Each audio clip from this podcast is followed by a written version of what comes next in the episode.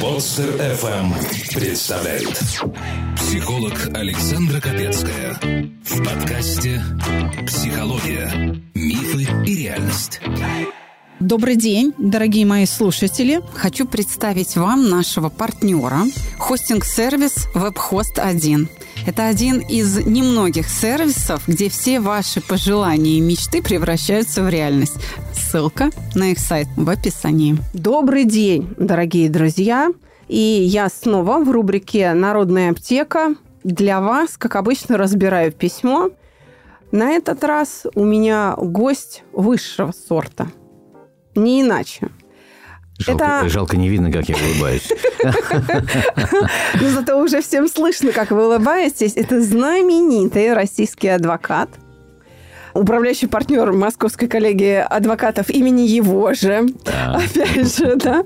Писатель, гольфист, э, актер, предприниматель, эксперт, э, телерадиоведущий. Боже мой, перечислять ваши таланты я, наверное, буду слишком долг. Коллекционер, безусловно. Ну и вообще э, знаток юриспруденции. Как вас называют близкие гении адвокатуры? Да, гении адвокатуры, да. Александр Андреевич Добровинский. Здравствуйте, дорогие друзья. Очень рад быть с вами. Благодаря Александре. Спасибо. Близкие люди сделали нас с вами. Да, конечно. Близкими людьми. Это правда. Мы очень подружились на этой программе. Ваш профессиональный успех строится на знании, честно говоря, секретов и семейных тайн очень многих людей, как мне кажется. И это тоже, но мы с вами где-то, по большому счету, коллеги, на самом деле, потому что мы помогаем людям.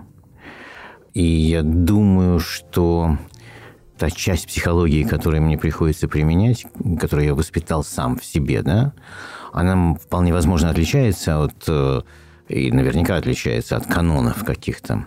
Но я же человек, понимаете, э, такой, как вам сказать, приземленный, да, я все время с людьми.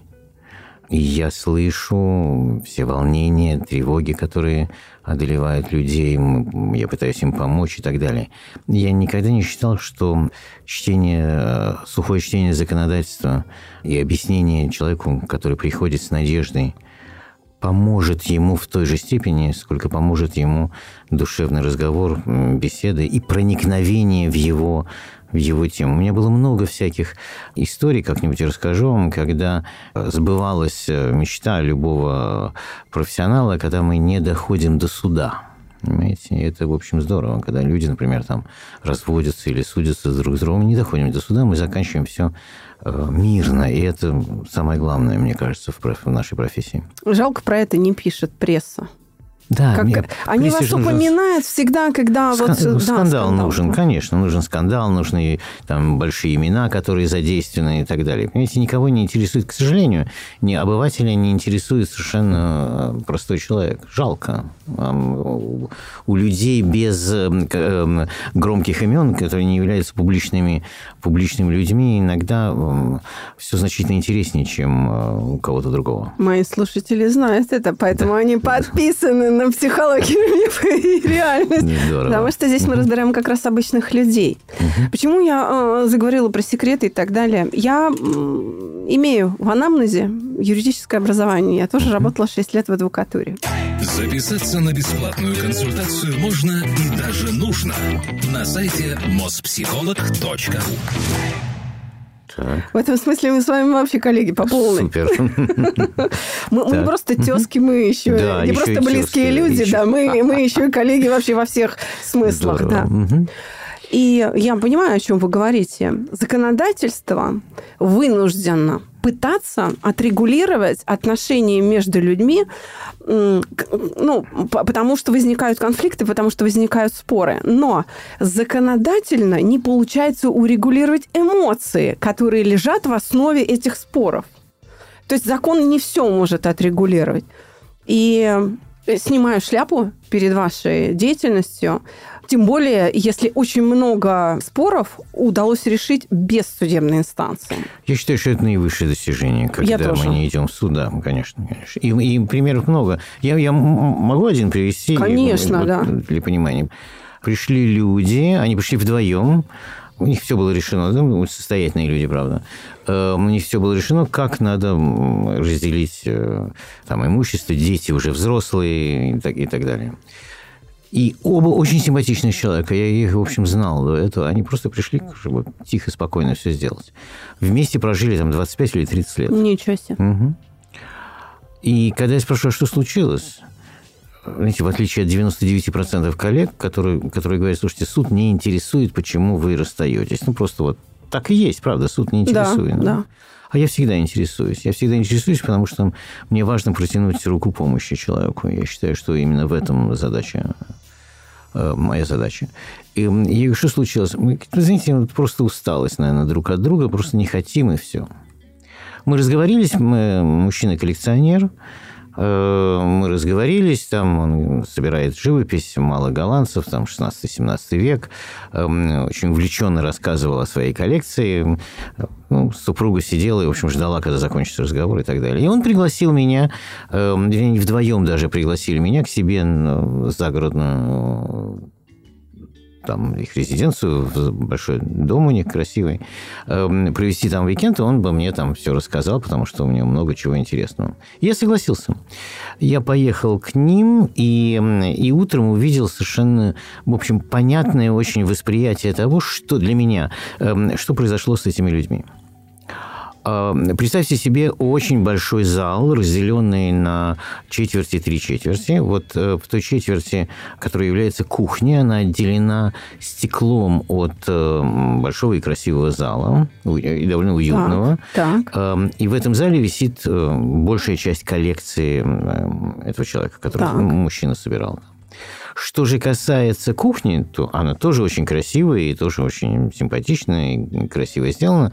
Она, это вотчина ее, и э, по стенам висят э, такие, знаете, симпатичные эм, э, кастрюли медные, которые очень, очень приятно мерцают на солнце, от огромной до, до малюсенькой, просто такая, знаете, коллекция кастрюль, сковородок, так, медные, натертые, красивые там и так далее. Это она, атмосферно очень. Да, очень атмосферно, да. Она она эм, увлекается такой, знаете, вот серьезной готовкой, она там придумывает какие-то рецепты новых блюд и так далее. Но я обратил внимание на другое. Я обратил внимание на место э, его и ее он сидел э, за столом, довольно большой овальный стол был, э, мраморный или гранитный, я уж точно не помню, и он сидел спиной к залу, а она сидела напротив него, ей ближе было, хотя у них там были какие-то люди, которые им помогали, но завтрак, э, или там, когда они ужинали, готовила она, она увлекалась, как я уже сказал, э, э приготовлением разных блюд, и ей ближе было ходить э, там, к духовке или там, где это все варилось, бурлило, кипело, кипела и так далее, нежели чем обходить стол и садиться с другой стороны. Поэтому она посадила его э, много лет назад, лет там 20 или 25 лет назад, она его посадила э, напротив кастрюль, а сама все, все эти годы сидела там, где ей ближе вот э, работать, да, угу. в кавычках работать. И у меня мелькнула мысль. Вы знаете, он всю жизнь э, собирал этих мало голландцев несчастных. Хорошая живопись, кстати. Угу вот всю же это, это его было... Он хороший муж. Он, э, знаете, э, всю жизнь вкалывал так, э, и, и построил дом, и вырастил детей вместе с ней. Все было совершенно... Но его хобби, его детище, и он прекрасный знаток оказался, мы с ним долго разговаривали об этом, да? его, его детище – это была живопись, голландская живопись 16-17 века. И каждое утро, а очень часто и ужин – он садился спиной к, э, своему увлечению. И он не смотрел на это. Проводя за... А у нас очень важное время – завтрак. Не завтрак, когда мы набираемся сил, когда мы, мы получаем некий энергетический заряд на весь день. Э, это, это сакральное вообще время завтрак. Э, и он э, весь завтрак каждый день, 25 лет подряд, он смотрел на кастрюли – на кастрюле, которую он ассоциировал неважно с чем. Потому что когда я с ним разговаривал, он говорит, очень приятно, конечно, что Таня там мне готовит какие-то изыски, но ну, я простой человек, мне, мне бы там кашу гречневую Такое, да, часто бывает. Да, с, э, с грибами. И это, в общем, высший шик, понимаете, для него. Она старалась, но она действительно увлеклась, у них там много было гостей и так далее. 25 лет подряд он был отгорожен, можно сказать, от своей коллекции. И наступила такая сатурация. Знаете, наступил момент, когда он, не отдавая, ни он, ни она, не отдавая себе отчет, оказались чужими людьми. Я просил сделать эксперимент. Я сказал, послушайте, вот я сейчас уезжаю, да, мы там подаем заявление о разводе, никаких проблем, вас разведут в скором времени. Эм, относитесь к этому, если вы решили, решили. Но э, попробуйте сделать так. Вот ты поменяйтесь местами на какое-то время. Давайте я приеду к вам через два месяца и подпишем все бумаги. Они улыбнулись, э, посмеялись и сказали, для чего? Я говорю, ну, я вам потом объясню. Вот обещайте мне, что вы будете сидеть, ну, вот вы будете сидеть лицом вот к вашей стеклянной прекрасной стене, да, и смотреть на вашу коллекцию, а вы будете смотреть на ваши кастрюли. Ничего, что вам придется обходить, чтобы сделать омлет э, мужу да, из да, каких-то так. там сверхъестественных яиц, я не знаю. Ну, они не, не разговаривали друг с другом уже несколько лет практически, хотя не ругались никогда. Ну, ради меня они, значит, согласились на это. Прошло не два месяца, прошло полтора. Они приехали ко мне и сказали, Александр знаете, мы действительно решили, что глупо разводиться. И как-то мы разговорились, и как-то все пошло, пошло нормально. Ну, зачем, в общем, э, нам ломать э, нашу жизнь? И мы же любим друг друга и любили всегда. Они не отдавали себе отчет, что произошло. И уже прошло несколько лет, я их встретил на какой-то вечеринке и рассказал вот э, психологический эксперимент, который я вместе с ними прожил. Вот такая история.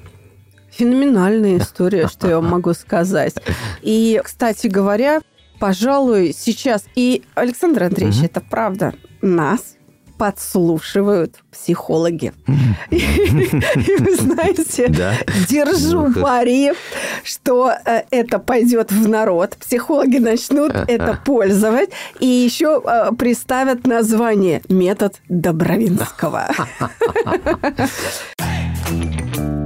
Щепотка уверенности, унция рассудительности – килограмм опыта. Выдаются без рецепта в рубрике «Народная аптека». Вы знаете, какое дело? Есть... А вы знаете, это же ведь комплимент, я бы... Конечно, конечно. Я считаю, это комплимент. Вы знаете, какое дело? У эм, э, психологов существует, у большинства, я не говорю у всех, но у большинства психологов, по крайней мере, те, с кем я встречался, вы отдельно стоите в, э, в армии психологов. Поэтому, не, ну, правда, я вы, поняла, после да. наших всех разговоров я считаю, что вы немножко... Да, не от мира ихнего. Да-да. Так вот, э, у большинства, не у большинства, 99% в периоде психологов, они встречаются со своим, не знаю, как назвать, клиентом, пациентом, угу. неважно, в, в офисе на этом все заканчивается. Они слышат его слова только, а человек обычно говорит какие-то вещи, в которых он хорошо хочет выглядеть. Да. Понимаете? Это да. очень свойственно. Мы же никогда ни в чем не виноваты. Понимаете? Чаще всего, да. да. Мы представляем всю ситуацию такой, каким какой мы хотим ее представлять. Почему вот мой знаменитый фильм и э, вечер, который я провожу, на котором вы были, да, «Супружеская жизнь», почему мне так нравится? Только хотела про него упомянуть, опередили. Потому что там, там два взгляда, и каждый прав по-своему, понимаете? Э, и вот такой большой-большой минус, который я ставлю большинству психологов, они только разговаривают. Они не, вот я никогда не встречал человека, который взял бы и поехал посмотреть, как его пациент гуляет с собакой, например, да? Или куда он ходит эм, там вечером, что он делает, как он кричит на стадионе, или как он общается с людьми на работе. Никто не делает, кроме меня. у вас, вы знаете, большая перспектива сделать головокружительную карьеру психологом. Это правда. Это даже, даже не комплимент, Александр Андреевич. Спасибо. Ну, однако я что-то заговорил вас. Нет, а подождите. Мы сейчас к письму-то подойдем. Ну, я знаете, о чем хотела поговорить? Ну, о литературе. Вы очень серьезный человек и пишете смешные рассказы. Правда. И это может показаться людям несведущим, ну, чем-то странным, что, ну, как это, серьезные люди что-то смешное пишут. А ведь на самом деле юмор – это очень серьезный жанр. Смешно писать, а, чтобы было еще умно и полезно, очень тяжело. Очень сложно, это правда. И вам это удается. Когда вы мне на паузе рекламной, во время съемок, так. вручая книгу, угу высказали, ну, такое предупреждение дали, что осторожно, не читайте на ночь. Я как-то, знаете, с сомнением пренебрегла. Но вы оказались правы. Действительно, то есть начинаешь глотать эти книжки, вот угу. все содержимое, просто одно за другим. Но я вам хочу сказать, что четырех часов сна в тот вечер мне хватило, чтобы отдохнуть просто вот великолепнейшим образом. У меня был очень глубокий сон. Я даже подумала, ага, шутка терапии от Добровинского. Надо передать ему эту мысль, да, что-нибудь такое. Ну, знаете, э, вообще истоком того, что юмор не считается чем-то серьезным произведением искусства, неважно, это кинофильм или, э, или роман, э, или рассказ, э, или анекдот, это, это вообще идет издалека. И, к сожалению, цивилизация за очень большое количество времени не смогла это перебороть. Эм, когда-то, когда Данте написал свою божественную комедию, где нет ничего комедийного абсолютно, совершенно да. трагичная абсолютно штука, то, э, я не знаю, задумываются люди, почему она называется «Божественная комедия». Дело заключается в том, что эм, в те времена, это довольно раннее Средневековье, произведения, которые писались не на латыни, считались несерьезными. И вот несерьезному произведению давали, как бы этикетку клеили, что оно несерьезное произведение, называли его комедией. Эм, Данте написал по-итальянски. Он, собственно, и создал итальянский язык, на самом деле. Современный итальянский язык вышел из Данте. И э, вот этот флорентиец, э, большую часть жизни прожил во Флоренции, этот флорентиец, эм, создавая э, на итальянском языке трагедию из трагедии, знаете, это как есть песня-песня, это трагедия из трагедии, получил этикетку комедия на свое, на свое произведение. И вот с тех пор как бы все смешное считается несерьезным. Хотя сделать эм, комедию, фильм или написать, или там написать рассказ безумно сложно. Выж, выжать из человека слезу намного легче. Конечно. А, несчастными мы становимся сами по себе, угу. безо всяких усилий. Угу. А вот для того, чтобы улыбнуться, нужны усилия иногда гигантские правда. Ну, я, я э, очень э, люблю с вами работать. Я нашла у вас какую-то, не знаю, родную душу, потому что я тоже здесь на подкасте с 2013 года шучу. Угу. Я тоже к очень большим проблемам. Люди пишут, чё, а что они только не пишут, боже мой. Кто-то жизнь самоубийством пытается закончить, кого-то там родители в детстве бросили, у кого-то, ну, то есть а, вообще жизнь, боль, мрак, э, вообще угу. она закончилась. Угу. И я показываю, что на все можно посмотреть под другим углом. И я всегда ищу, где можно улыбнуться. Почему? А там много энергии. Юмор дает очень много сил. Он несет себе какое-то счастье, он э, несет заряд того, что может тебя вытолкнуть на поверхность, когда ты нырнул. Это абсолютно правда. Это абсолютно... Э, вот сто процентов. Знаете, что даже в концлагере люди поддерживали друг друга э, шутками и анекдотами. Можете себе представить? И придумывали еще для того, чтобы... Э, там, мудрые люди для того, чтобы поддержать других. Потому что одна улыбка стоит э, э, очень многого в трудную минуту. Однозначно. Угу. Йогический принцип в действии. Именно йогины э, говорят если проблема не решается, по смеси над ней она уменьшится. Ну, по крайней мере, она уменьшится. Видите, мало кто задумывается над тем, что улыбка и юмор на самом деле очень эм, такая эм, может быть очень хладнокровный, эм, хладнокровным оружием. Потому что помните э, историю с «Тысячи одной ночи», когда высмеянный визырь уже не, не, не мог иметь власти в народе, понимаете? Да. Он стал посмешищем, над ним шутили, над ним... Э, и все, и он потерял власть. А всего лишь его надо было выставить э, там каким-то да. Да. да, в глупое положение. Да, глупое положение. Представляете? И все. Сколько у вас уже книг написано? Сейчас выходит пятая. И, и из литературы, да? Да, Выходит конечно. пятая, а всего э, 12, по-моему. Э, ну, это э, книги по искусству, потом у меня там, учебник э, по юриспруденции есть, э, у меня есть э, там, сборники, которые выходили. Ну, вот э, литературных пятая сейчас выходит. Пятый сборник. Я думаю, не последняя. Нет. Надеюсь, что нет. Да, но вы еще и модник. Да? Конечно, Хорошо. у вас есть репутация модника. Вы, э, вы, вы не хотите занять место Александра Васильева на модном приговоре? И Ой, переодевать будем мужчин. Ну, хорошая идея, как-нибудь придумаем. Ладно. Ну что ж, э, тогда, ну давайте попробуем сейчас угу. разобрать э, очень типичное письмо. Да. То есть ситуация просто заурядная, и потому ее разбор так важен всем, кто нас слушает. Угу. Потому что вероятность попадания в подобное, ну, очень высока у многих наших слушателей. Кстати, нас слушают э, и подростки, нас слушают и 14, и 15-летние. И я думаю, что, наверное, для них это будет особенно важно, чтобы мы им сразу показали, как отнестись к тому, что происходит. Итак... Ну, мы можем спорить.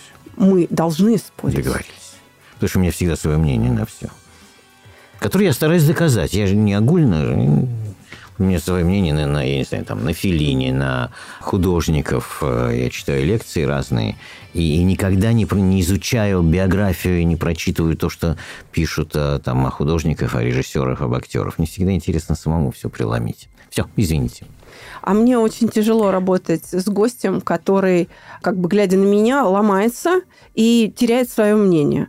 Тогда получается как бы не о чем говорить, и, и по этой причине, например, некоторые выпуски просто не вышли в эфир. Поэтому какая удача, боже мой, какая удача. Александр Андреевич, разгромите меня к чертовой матери, и мы взлетим в топе Значит, на первое насчет, место. Насчет того, что я соглашусь, э, знаете, в в 20-х годах, когда поезда шли, была такая поговорка, когда ничего не, не получится из надежды ничего, говорили, на этой станции кипяточку не попьешь. Ладно. Так что не надейтесь, что соглашусь. Да, поехали. Зато найдем какое-то решение. Добрый день. Возможно, мое письмо сможет быть полезным. Говорят, любовь – это дар, и не каждому суждено его испытать. Боюсь, что я попала в категорию тех счастливчиков, в кавычках написано, кому суждено. Как относиться к предательству? Что такое предательство и можно ли прощать? После нашего первого расставания, которое произошло летом, спустя 8 месяцев отношений, мы расстались. Тогда поссорились из-за ерунды. Но последствия были серьезные. Мы прям расстались так, что вернули вещи, ключи. Я тогда приложила много душевных сил, чтобы все восстановить и отношения в том числе. Почему? Первое. Просто люблю Романа, как в том анекдоте. У меня трое детей, двоих сама родила, а третьего свекровь подкинула. Второе. Наши дети, его сын, мечтает с первой встречи, что мы будем семьей. Ему 8 лет, и я полюбила его как родного. Мои дети привязались к Роману и его сыну Денису.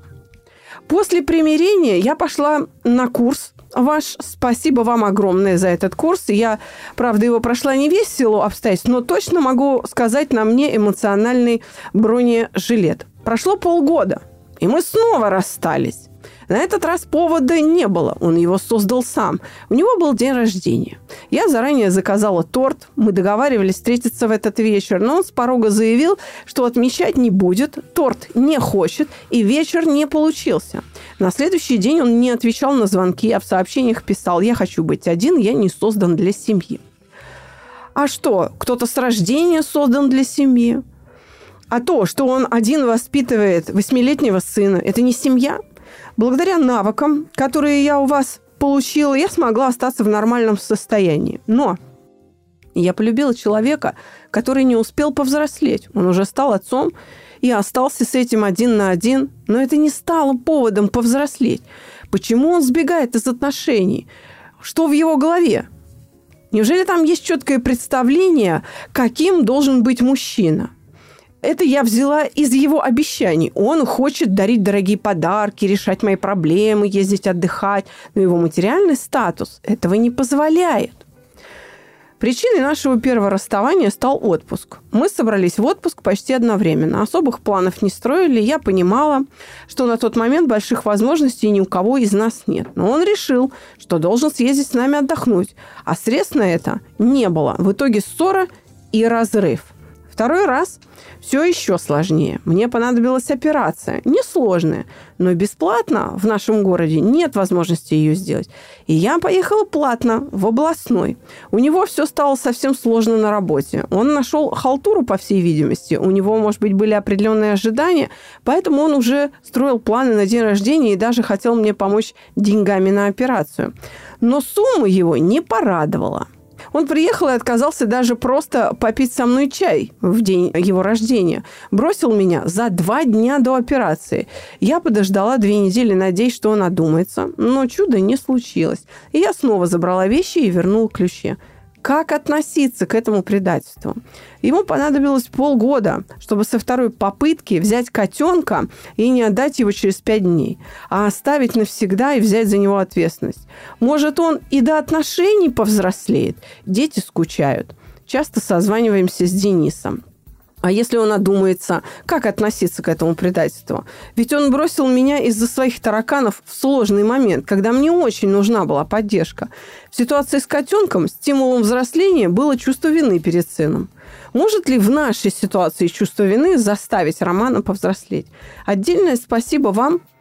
И, ну, в общем, э, дальше она пишет о том, что детей, тому, чему я учу, надо учить со школы. Ты взрослый человек, и у тебя взрослые проблемы. Все сложно, и не знаешь, как их разрешить. Перестань трепать себе нервы. Присылай свои истории в WhatsApp или Telegram на номер 8 968 990 0880 с пометкой «Аптека». И укротители сложностей сделают это за тебя. Ну, давайте попытаемся помочь. Ваше мнение, маэстро. Я не знаю, как зовут эту даму, ну, условно как-нибудь, давайте ее назовем. Катя, давайте Катя, назовем. Катя. Пусть будет Катя.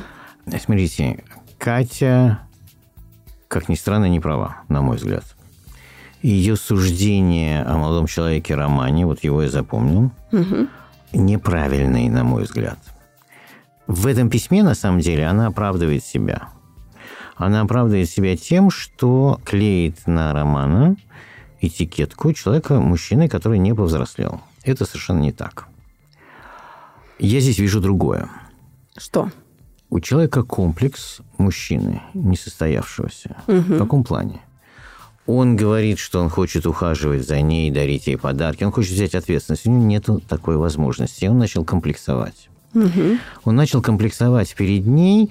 Очевидно, когда был э, какой-то букет на конфетный период и все такое прочее, он ей говорил, что он хочет, там, я не знаю, зарабатывать, он хочет э, эм, быть успешным, он хочет быть э, сильным и так далее и подобное. А вот эта сила и успех не приходили.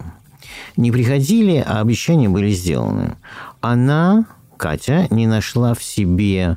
Э, я бы не сказал силы, она не нашла в себе такой ума, решимости и чего-то еще сказать, это все ерунда. Ты бедный, ну и не страшно, когда-нибудь разбогатеешь и не комплексуй с этим. И вот те моменты, когда она там, просила, чтобы он ей помог на, э, на операцию или куда-то свозил ее и не повез и, и так далее, это все заставляло его комплексовать все больше и больше. Это никакого отношения, на мой взгляд, не имеет к тому, что он повзрослел. Он просто, понимаете, он просто человек, которому никто не протянул э, руку в этот момент от Кати, да, и не сказал, послушай, спокойно, не волнуйся, работаем, думаем вместе, да, идем. Если мы уж вместе, значит, идем и будем из тебя делать э, успешного человека, да, лидера, там, я не знаю, успешного человека и так далее. Этого, этого сделано не было. Она ждала от него то, что он не мог ей дать.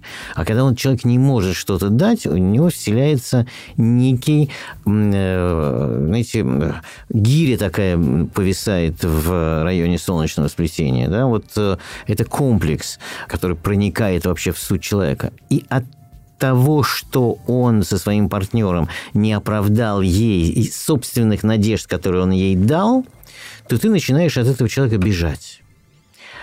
Потому что этот человек становится для тебя немым укором того, почему ты не состоялся. Да? Ты наобещал, не сделал, значит, ты в чем-то виноват, а ты смотришь на нее и думаешь, вот она теперь таит в себе что-то такое, и она воспринимает меня таким, который я наврал, я не получился и так далее и подобное. Вот смотреть на человека, даже если Катя ничего не говорит, а она наверняка говорила, потому что здесь э, были... И, и в трудную минуту он сбежал. Он сбежал от себя, от нее и так далее, потому что, потому что Катя была не права, на самом деле. Она не смогла ему... Она не смогла ни понять, ни объяснить. Ну, сначала так она не смогла понять, она, естественно, не могла объяснить. И Роман потерялся. Он потерялся и э, ушел. Ушел для того, чтобы Катя не была э, для него немым укором. Вот, собственно, все, что произошло. Если бы Катя сегодня послушала бы, не знаю, согласится она со мной или нет, или согласитесь вы со мной или нет, но если бы Катя услышала сегодня меня, если бы Катя отнеслась к тому, что мужчину нельзя Эм, как бы тыркать за то, что у него нет денег, если ты его любишь. Угу. Понимаете? Нельзя требовать от него то, что он не может дать, даже если он тебе обещал. Он это обещал из, из благих побуждений. Он встретил э, женщину, с которой там 8 месяцев, хотя не очень большой срок, но он встретил женщину, с которой, очевидно, на какой-то период времени или там навсегда хотел связать свою жизнь. Он, обещая ей говорят, золотые горы или там, неважно, серебряные, оловянные, не имеет никакого значения. Он на самом деле просил от нее руку помощи. Понимание того, э, что они пойдут вместе. А она ждала, что он состоится. Но я не вижу здесь э, взросления. Это другое. Да, это другое принципе, на этом мы подкаст заканчиваем. Александр Андреевич уже все сказал. Серьезно, да? То есть вы согласны со мной? Да, согласна. не удалось. Ну ладно. Нет, сейчас поспорим. Сейчас я знаете, что вам скажу?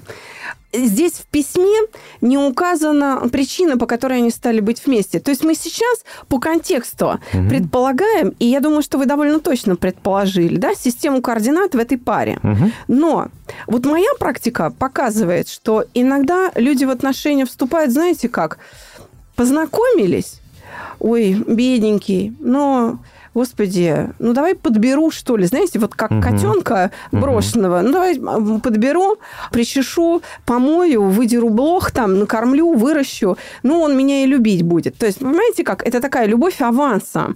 А, бывает, что женщины наивные, то есть они совершают ошибку на первом действии.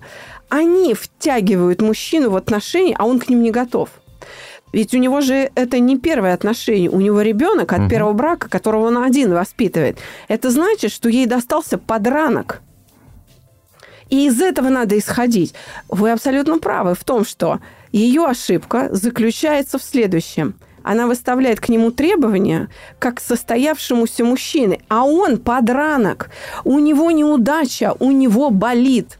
И если если вдруг я окажусь права, и она его, так сказать, из благих побуждений, да, э, втянула в отношения, которые именуются любовью, то получается, она не дала ему возможность восстановиться.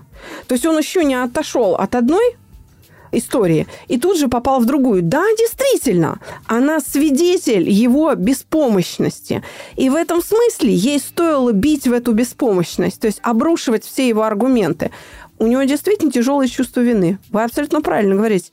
Он как бы все время вот, он не такой, он все время слабый, у него все время ничего не получается. Именно поэтому нужно, прежде чем он потерпит неудачу, до того, как а, говорить о том, что мои требования к тебе иного рода. Ответственность, и я думаю, что здесь Александр Андреевич у меня поддержите, ответственность – это не всегда материальное обеспечение. Нет, конечно. Что? Это же не только материальное обеспечение. Конечно, нет.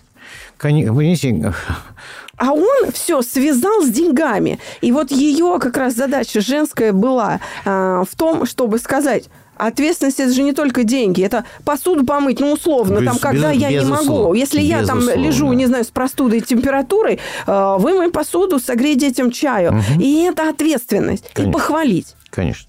Понимаете, да, это ответственность, потому что ответственность это, не, конечно, не только деньги, это, это, это другое, это отношение, это желание человека, желание человека быть понимаете, а не э, быть с другим человеком в союзе. И это уже ответственность. Потому что в противном случае, как здесь, это два индивидуума, которые сошлись на чем-то. Да. Понимаете? Да, да. Э, и все. Здесь, здесь немножко другое. Ответственность – это желание, конечно, быть с человеком, которое намного более всеобъемлющее, чем э, просто какие-то отношения, да. которые рождаются. Вот скажите, я угу. сейчас такую мысль предложу. Согласитесь вы с ней или нет? Вот угу. как раз мне было бы интересно. Да-да. В данном конкретном случае я все-таки считаю, что мужчина, ну, такой малодушный трус именно в силу того, что он такой подранок.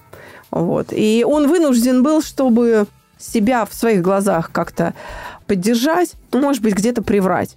А, ну, а вот на этот раз у меня получится. Ну, я же хочу, вроде желание-то есть. А, но... Стоп, одну секунду. Да. Не обижайте его. Не обижайте угу. Романа. Это, я, я считаю, что это не было приврать. Угу.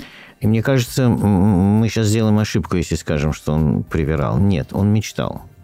Да. Это другая вещь, да, это, да. Не, это не вранье. Да. Он мечтал. И он мечтал услышать от женщины, которой он рассказывал свою мечту, угу. он мечтал от нее услышать, да, мы это сделаем, да, мы этого добьемся, давай думать, как и так далее и подобное. Понимаете? Да, угу. да, это будет справедливо.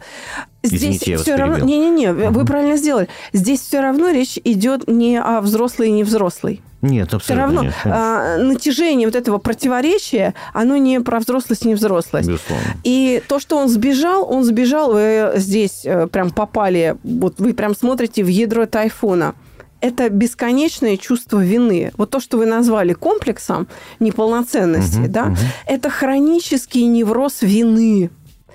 Вы понимаете, жить все время с грузом вины очень тяжело. Конечно, ты уйдешь от источника, конечно, ты будешь спасаться бегством. И даже если она не стимулирует это чувство вины, даже если она не обижается на него, но он-то приписывает ей эти качества, потому что у него есть опыт, и он считает, что каждая женщина так мыслит на основе какого-то своего предыдущего опыта, то необходимость возникает развеять вот эти иллюзии, что ей-то этого не нужно, не меряя меня со своим предыдущим опытом. Вот я другая. Нужно разуверить человека, разубедить. Речь идет о том, что чувство вины выдавило человека из отношений. Опять же, откуда оно взялось? На мой взгляд, он был не готов в них вступать. Возможно, опять же, ну, допустим, мы назвали нашу героиню Кати, пусть будет так, да, продолжим это имя называть. Возможно, она его втянула в эти отношения. Мужчины часто, вы знаете, они начинают дружить, ну, просто вот общаться и смотреть, э, что это за инородное тело такое женщина, как, как вообще с ними обращаться. Тем более после какой-то, да, ну, душевной травмы. А женщины это воспринимают как ухаживание, любовь. Они чуть сами себе немножко врут, чуть-чуть обманывают. Они бегут впереди паровоза. И потом начинаются вот такие истории. Что вы думаете? Видите, какое дело? Смотрите, значит, э, то, что женщина воспринимает глубже, чем мужчина, может быть. Тут немножко другая штука. Но мне кажется, это как иллюзия, понимаете? Это мнимая. Это, это иллюзия, да, да, понятно. Теперь, вот смотрите, давайте, давайте попробуем разобраться, что движет мужчину идти в данном случае на связь с женщиной. Он, безусловно, вы правильно сказали, подранок, но у него, ему безумно он безумно одинок, мне кажется. Однозначно. И он искал товарища, с которым он может спать, на самом деле. Да. Понимаете? Да. Это его восприятие Кати. Да. Да? Да. Что же касается ее, то у нее она, была такая шутка, знаете, она из группы «Поиск». Она ищет мужчину, отца для своих детей, мужчину себе, которого и так далее, там, с которым можно построить семью и двинуться дальше в жизни. И вот тут произошло столкновение. Она видела его как будущего мужа, или полюбила его вот именно таким, а он видел ее как друга, с которым может что-то произойти когда-то, если и, и все такое прочее. Есть одна вещь, не знаю, психологи говорят об этом или нет, но я услышал это когда-то от одного из своих друзей, эм, который женихался с очаровательной девушкой. Эм, у них были истории и у него, и у нее. И так получилось, что они при мне объяснялись любви. Вот так получилось, что я был втянут в эту историю. Люди были очень мудры. Хотя там всем нам было по 27 лет. По 27-30 лет нам было, когда это происходило. Но они были мудры вот, знаете, таким совсем серьезным как бы стажем жизни на тот период времени. И они сказали друг другу удивительную вещь. Удивительную. Они сказали, ты знаешь, давай решим раз и навсегда. Ни ты, ни я, мы не отвечаем за тех людей, которые были в нашей жизни э, до нас. Угу. Мы не должны нести эм, э, за них э, ответственность за ошибки, которые сделал каждый из нас в них и с ними. Это очень серьезный посыл. Очень. Понимаете, он, заходя в эти отношения, боялся тех отношений, которые у него были. Ну, слушайте, у отца, который растит эм, один ребенка, были очевидно сложные отношения с э, матерью ребенка. Угу. Ну, как бы, да, тут э, легко, легко понять. Он, заходя в эти отношения, экстраполировал неудачу, которая была у него в жизни или были в его жизни, на Катю. Да. Сто процентов. Сто процентов. Заходя в эти отношения, он хотел сначала зайти в отношения, как я уже сказал, друга угу. с которым можно спать. Угу. Она это не прочла. Так Совсем. вот, да, совершенно верно. Вот, собственно, вся, вся история. А была ли любовь? А был ли мальчик? А был ли мальчик? И, а, знаете, тогда у меня такой вопрос. А вот вам было когда-нибудь страшно где-то в отношениях? Как вы справлялись? Ну вот, вот какие-то свои мужские страхи. Но Ой, я вам все, все расскажу.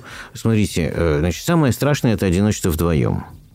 Самое страшное. Вот ничего нет в жизни для меня страшнее одиночества вдвоем. Киваю, киваю головой, просто слушатели не видят, да.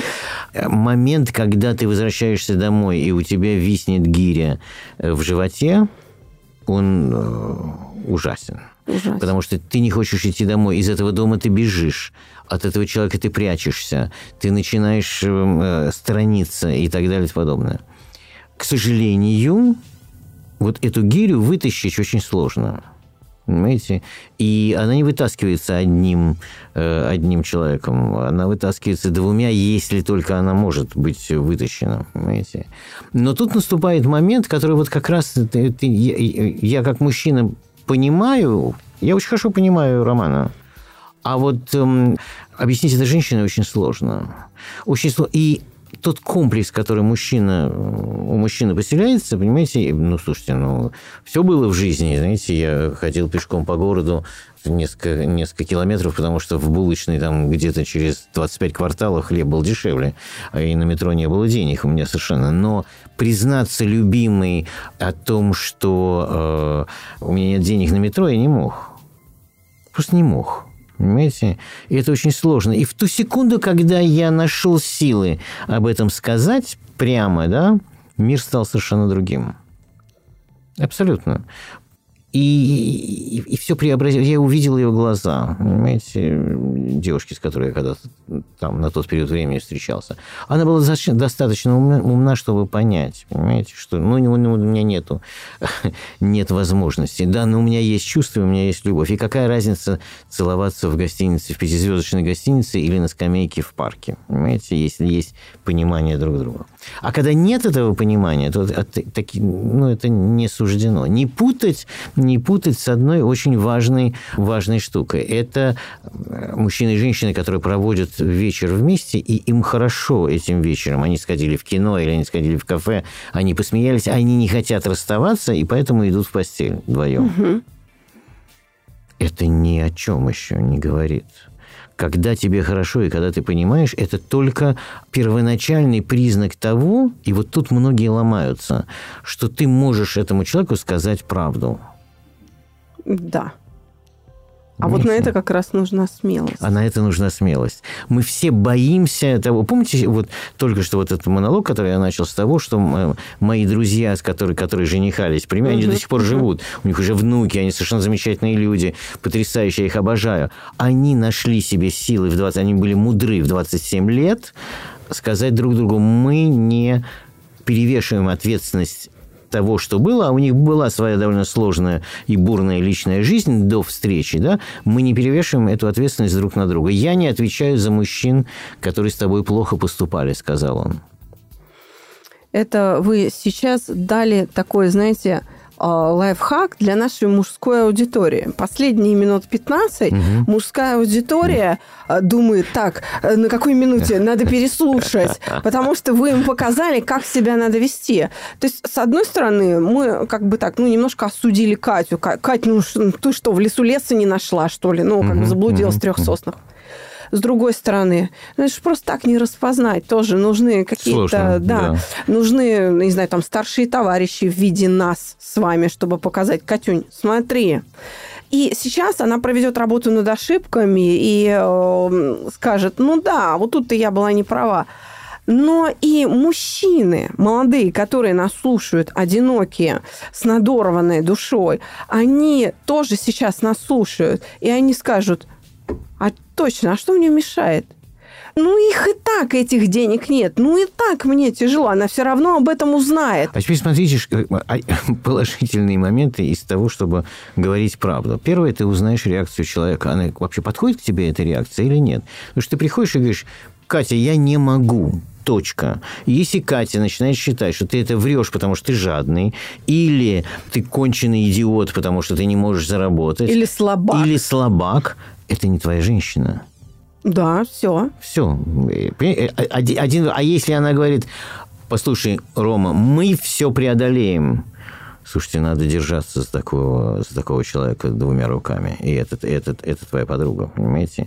Но если женщина начинает относиться к этому э, не с точки, то есть она не поняла, она приламливает все по-своему, ничего ну, не получится. Ну, типа, соберись, тряпка. Да-да, да, ничего не получится из этого. Да. Люди, которые говорят в паре «я», большей частью не правы, потому что «я» должно чередоваться с «мы». Да. Понимаете? Э, тогда мы идем вместе. Понимаете? Я еще раз угу. хочу вернуться к тому, как все-таки мужчины-то должны себя вести. Если тебе тяжело, если ты в трудной ситуации, э, да, нужно набраться смелости и признаться. Нужно тогда сразу сказать, я жених так себе. Да, чтобы не оттягивать резинку, которая потом выстрелит. Ты сам тоже неси ответственность, тоже не создавая вот этот вот э, момент, где ты будешь все время хронически виноват. Эм. Кстати, у мужчин это довольно неплохо получается. Мужчины в целом-то предназначены для того, чтобы как-то вносить изменения в окружающий мир. А, мужчины действительно во многом смелее. Но с другой стороны, именно в отношениях мужчинам очень трудно. Женщины считают, что мужики, они вот такие вот толстокожие. Нет, они просто скрывают свои переживания. Мужчина влюбленный часто очень беззащитен перед своей Совершенно женщиной. верно. Но есть одна вещь, которую я сегодня хотел вам сказать. Сегодня, вот сейчас мне пришла, пришла на ум, простите. Есть очень интересная французская поговорка, которая мне всегда нравилась. Они говорят «partir, c'est mourir» уходя, ты немножко умираешь. Так можно перевести на русский язык. И это правильно, понимаете? И мало кто это понимает. Лучше не заходить в серьезные отношения, mm. если ты э, или ты не готов, или ты видишь, что твой партнер к этому не готов. Лучше не заходить, потому что страдание и вот это э, э, уходя немножко умираешь, да, или расставаясь немножко умираешь, это очень и очень точно сказано на самом деле, потому что это маленькая трагедия, которая ложится в нашу душу таким рубцом, и мы вспоминаем эти отношения, которые не состоялись по той или по другой вине, там и так далее и подобное. Поэтому э, перед тем, как зайти в отношения и перейти из дружеских в какие-то более не менее там сложные э, с надеждой у каждого, все-таки надо хорошо взвесить и подумать, а это ли человек, э, с которым я хочу прожить какое-то время, неважно там Знаете, жизнь даже или можно... годы. Да, даже можно оценить, смотрите, не другого человека. Мне кажется, важнее здесь, Александр Андреевич, оценить свои силы. Мне хватит сил? любить его. Наверное, вот его да, таким, да. вот с такими угу, вот тараканами, угу. проблемами, с его надрывом. Угу. Но я так скажу, как пела Верка Сердючка, принцев мало, и на всех их не хватает. В том смысле, что ну, мы все где-то надломлены и надорваны. У нас у всех есть синяки и шишки, честное слово. Ну, нет людей абсолютно счастливых и беспроблемных. Их не существует. Знаете, как говорят наркоманы? Они любят анекдоты про себя рассказывать. И у них есть совершенно изящный анекдот. Если у вас всегда светит солнце, хорошая погода, прекрасная работа, счастливая семья, красивая жена, любящая теща, скажите «нет» наркотикам. Правда. Ну, трудности в жизни необходимы. Именно в преодолении них рождаются чувства, рождается семья, рождаются отношения. Именно в преодолении трудностей они крепнут. Если вы ищете отношений, в которых конфликтов нет, а они там невозможны, и их никогда не будет – вы, как у Островского Мизгирь, который по ночному лесу бродит за призраком э, русалочки, вы гоняетесь за призраками. Это вредно, это не нужно. Нужно не избегать конфликтов, не искать какой-то идеал, а нужно э, готовить себя, обрастать броней, э, ковать себе доспехи через жизненный опыт, через размышления, через пробы, через ошибки, чтобы справляться с этой жизнью вот с той самой реальной жизнью, потому что другой нет. Мы здесь живем, в этом мире, а не в каком-то там каких-то фантазиях. Не в сказке мы живем. Вот так я считаю. Вам не удалось навязать мне дискуссию. Я согласен абсолютно. Я согласен. Я немножко, немножко с доспехами не соглашусь, правда. Эм, для меня доспехи – это какая-то система обороны. А мне все-таки кажется, что в отношениях между мужчиной и женщиной надо как-то раздеться в буквальном и в переносном, в перено, в переносном Ваша и, правда, да. и, Ваша и в каком-то другом смысле слова. Потому что я не, я, не, я не мог никогда... Я лично никогда не мог эм, одеть доспехи, иначе мне эти отношения были не нужны. Я был, наверное, даже скорее очень часто без кожи, чем э, в доспехах. Да, я пожалуй, никогда, здесь вы правы, да. Пожалуй, именно так. Но мы опять вернулись к честности. Мы опять угу. все время говорим про честность. Но без правды никуда. Вот какой бы она ни была, она целительна. Это правда. Это вот правда, это правда, что целительно, да, сто процентов. Понимаете, она, это правда толкает к тебя к нормальным отношениям, к тому, что на самом деле поддерживает любовь. Понимаете? Любовь с обманом как-то сложна. Понимаете? Но есть, есть одна вещь, которую не, не, нельзя, э, нельзя забывать. Дело в том, что Э, жить с человеком, который тебе не верит, невозможно. Да. Вот просто никак. И вот ты открываешься, ты говоришь какие-то вещи, а это все преломляется другим путем от того, что тебе не верят. Э, и, и вот если это, если это происходит, это, это тоже путь, к, путь никуда. И будет в конце концов трагедия. Уезж... Э, расставаясь, мы немножко умираем. Это, это будет, понимаете? Поэтому тоже э, попытай, надо, надо всегда пытаться уговорить партнера и сказать, послушай, ты хочешь сохранить наши отношения? Неважно, это мужчина или женщина. хочешь, верь Верь мне, как я верю тебе. Давай пройдем и через это тоже. Да, угу. именно. Александр Андреевич, нам пора с вами что-нибудь совместное замутить. Я чувствую, мы сильная пара. Давайте.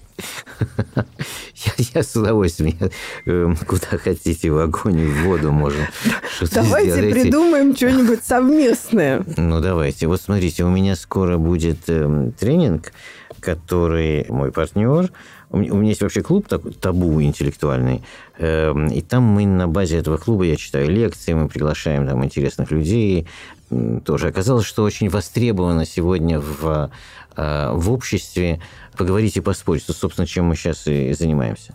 И, и я там, э, вот в рамках этого клуба, вы были у меня на лекции да, да, да, да, жизнь. Да. Почему все, она всем очень нравится всегда. Это, это не лекция, это вечер. Это, это я... беседа Бес... такая, друзья. Это даже, знаете, я бы сказала, Александр Андреевич, это такая мастерская. Да, Возможность мастерская, прийти правда, с вами по, угу. э, как бы набраться ума. Вот так я Ну, там же люди спорят друг да, с другом да. и со мной. Я так провоцирую их на, на что-то высказать. Но у меня существуют еще тренинги такие. Эм, вот э, мой партнер Кристина Садчикова придумала хорошее название. Называется «Reborn». Возра... Такое, знаете, снова перерождение. Перерождение, да. И вот мы там в течение дня хотим заняться тем, что, чтобы человек, собственно, я и занимался на базе других тренингов, которые я делал, да, чтобы человек взглянул на себя со стороны. Там есть какие-то задачи, индивидуальные, коллективные, маленький коллектив, большой коллектив. Люди ставят... Ты попадаешь в атмосферу, где ты не знаешь ни одного человека. Из э, людей, которые приходят на тренинг. И вдруг эти люди начинают ставить тебе оценку. И вы знаете, Засада. Как... Засада. И вы знаете, как это важно. Да. Оказа... Оказывается, что человек, который приходит и погружается в атмосферу очень дружескую, но где анонимно тебе говорят что что ты не умеешь говорить, или что ты не умеешь слушать, или что ты э, выдаешь себя за другого. Вдруг совершенно неожиданно ты э, воспринимаешь мир через призму вот этих людей, которые тебя совершенно не знают. И вот им ты точно поверишь. Почему? Тебе может обмануть жена, муж, потому что они к тебе хорошо относятся. Дети, которым ты можешь быть интересен, а может не интересен, скажут именно то, что эм, э, они не думают, потому что это преломляется через их отношения с тобой. Твои друзья не хотят тебя обидеть. А люди, которые тебя не знают и с которыми ты проработал целый день, вот а именно от них ты услышишь правду. Я приглашаю вас на тренинг к себе – я не знаю, как мы это сделаем, анонимно или не, или не анонимно, но, там внедрю вас туда, если вы хотите. Но это было бы интересно, конечно. Да, это было бы интересно. В одном очень симпатичном клубе в Москве. Что за клуб, говорите сразу? Клуб Келья, который мы... Угу. Э, я член этого клуба, и мы там собираемся утром около 10 часов. Там э, и завтрак будет, и обед, чтобы никуда не выходить, ничего не, не, не, не теряться, да. И вот там мы начинаем работать и где-то вкалываем, там, как пойдет уже до 5-6 там, и так далее подобное. Тогда знаете, как мы поступим, Александр Андреевич? Угу. В описании к подкасту, к сегодняшнему выпуску, угу. мы разместим э, сайт или официальную страницу клуба Табу, угу. на которой люди могут, наши слушатели, э, наши подписчики, отслеживать информацию, следить за анонсами и добавляться. Там Супер. наверняка будет, там будет заявочная форма какая-то. Да, да, да, все, все Со мной, есть, без конечно, меня, но конечно, они все равно могут, конечно, конечно. Э, собственно, добавляться и э, пользоваться. Но вы знаете, вот я разговаривал вчера с одним человеком и говорю, приходи на... И рассказал приблизительно все, все, что я рассказывал. Он говорит, а мне, я приду, но мне страшно. Я говорю, «А что ты боишься? Ну, это близкий товарищ. Он говорит, я боюсь, что мне скажут правду. Интересно, да? Тоже интересный подход. Ну, кажется, уговорил. Ему вот понравится правда. Вы ему скажите, что ему понравится правда. Э, знаете, как у наркодилеров первый укол бесплатно. Да, да, да, да, да. Тут самое главное начать, а дальше уже очень трудно остановиться, правда? Ну, Начинает приносить удовольствие. Это, это, это так. Но я, я его понимаю. Есть люди, которым страшно услышать правду о себе. Понимаете? Да, это так а как тебе... Неужели это неинтересно узнать, как тебя воспринимает мир? Кто ты такой? Можешь ты работать с людьми или не можешь работать с людьми? Можешь ты быть и воспитать в себе лидера или не можешь? Есть у тебя какие-то зацепки на это, понимаете? Угу. Или нет? Или ты... Э, а почему обязательно ты должен быть лидером? А может быть, ты будешь очень хорошим помощником и сделаешь себе карьеру как лучший помощник? Я недавно разговаривал с одним молодым человеком, у него мечта интересная, он увлечен футболом. У него мечта не стать тренером. Так. Боится такой ответственности. потому что если, когда его, когда все команды проигрывают, да, он, он говорит, что вот когда команда проиграет, то я себе не прощу, и меня там сгнобят и так далее. Потом у него мечта стать помощником тренера, без которого нельзя обойтись. Интересный подход. И с психологической точки зрения меня очень заинтересовал. Я сидел, говорю, почему? А дальше развитие? Он говорит, нет-нет-нет. Вот команде мало кто воспринимает э, главного помощника тренера. А на него очень много ложится, и успех команды зависит от него. Но если команда проиграет, я ни за что не буду отвечать. Я боюсь. А вы знаете, очень много тренеров мечтают о таком помощнике их гораздо меньше, чем талантливых тренеров. Слушайте, если сейчас тренеры меня слышат, э, напишите, я вас познакомлю с, э, с этим молодым человеком, обязательно познакомлю. Я слышу в примере этого парня свою дочь. У меня младшая дочь в свое время там занималась плаванием. И она в команде всегда э, давала какие-то фантастические результаты. Вот когда она плыла за себя, да, mm-hmm. она была в первой пятерке всегда. Часто стояла на пьедестале. Но когда э, ставили эстафету, то за мою младшую дочь бились команды, что Вика плывет с нами. Потому что когда она вставала в эстафету, она выигрывала у первого номера. Легко. Причем она выиграла с отрывом в пол бассейна. Это прям было...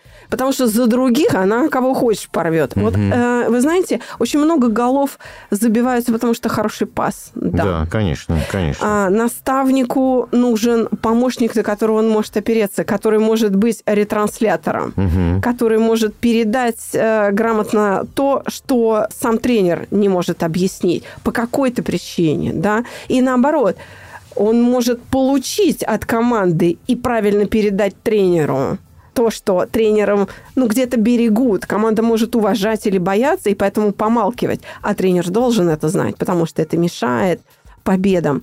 Я тоже работала с российскими сборными, и я немножко понимаю систему координат. Но... Ну, это своего рода переводчик, понимаете? Да, да. А да. переводчики в нашей стране вообще были блестящие. Посмотрите, я всегда поражался, знаете, чему? Я когда жил в Советском Союзе, было много иллюзий. Ну, например, что э, Мапасан – это э, там самый, э, один из самых популярных авторов э, во Франции. Или Джек Лондон знает вся Америка. Значит, во-первых, читать Мапассана в оригинале и Джека Лондона – это редкое занудство. Они оба, как писатели, перевезены были на русский язык намного лучше, чем их читать в оригинале. Я читал и, того, и другого. Вообще, вот «Небо и земля» Мапассана в грош никто не ставит в, э, во Франции. Ну да, был такой писатель. Золя Мапассан – это, в общем, не сравнить там с другими, с, там, с Бальзаком и, или еще с кем-то, или, или с забытым и не, не очень понятным для нас там э, Альфонсом Доде. А, э, а Мапассан не считался никогда серьезным писателем. А у нас за счет того, что был блистательный сделанный перевод, просто блистательный, не было семьи, где не было Томика Мапасана или собрания сочинений Джека Лондона, который вообще считался у нас одним из главных писателей для юношества. Эм, Я всего Джека Лондона в детстве перечитала. Конечно, конечно.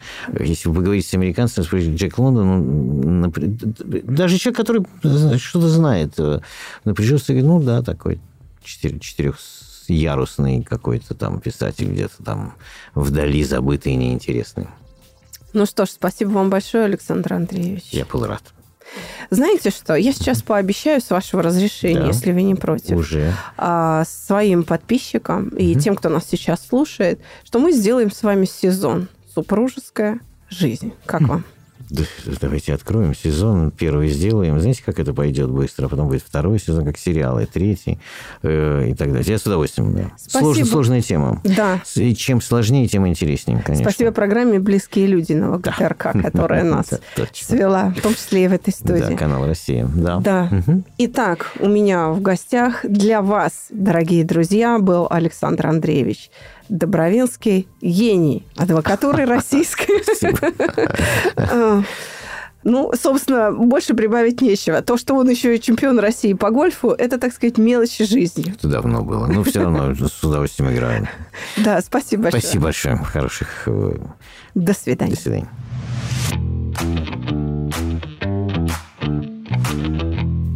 Понедельник мы разбираем с новым гостем новую историю в подкасте «Психология. Мифы и реальность». Подписаться и слушать нас на любом устройстве можно по короткой ссылке в описании каждого выпуска.